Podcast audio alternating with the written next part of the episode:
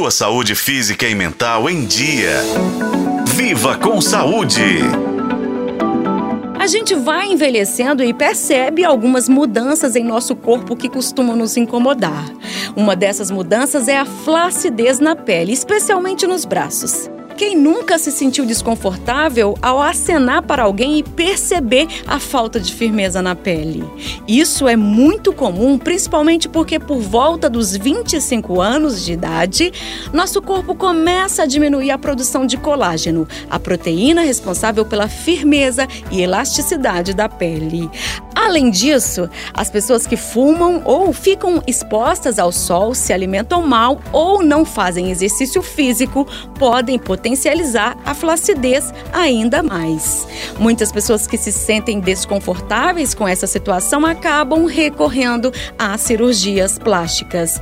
Acontece que esses procedimentos sempre foram um grande desafio, porque a braquioplastia, conhecida como a cirurgia para remover o excesso da pele, pode deixar cicatrizes grandes e difíceis de se esconder.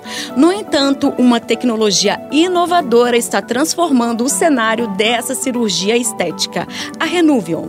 O cirurgião plástico Pedro Bersan explica como isso está acontecendo. Com o nosso envelhecimento, a gente perde o ácido hialurônico que está ali nas nossas articulações. E essa perda causa doenças como, por exemplo, a artrose, a condromalácia patelar.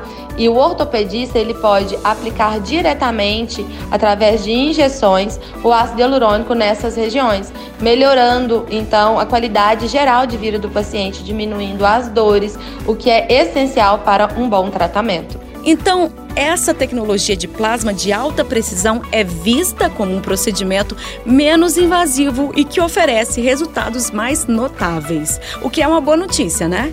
Mas é muito válido aqui a gente lembrar que a manutenção do resultado depende do paciente manter o peso estável e também pode ser influenciada pelo tipo de pele e de características hereditárias da pessoa. Eu sou Nubia Oliveira e este foi o podcast Viva com Saúde. Acompanhe acompanhe pelos tocadores de podcast na FM O Tempo.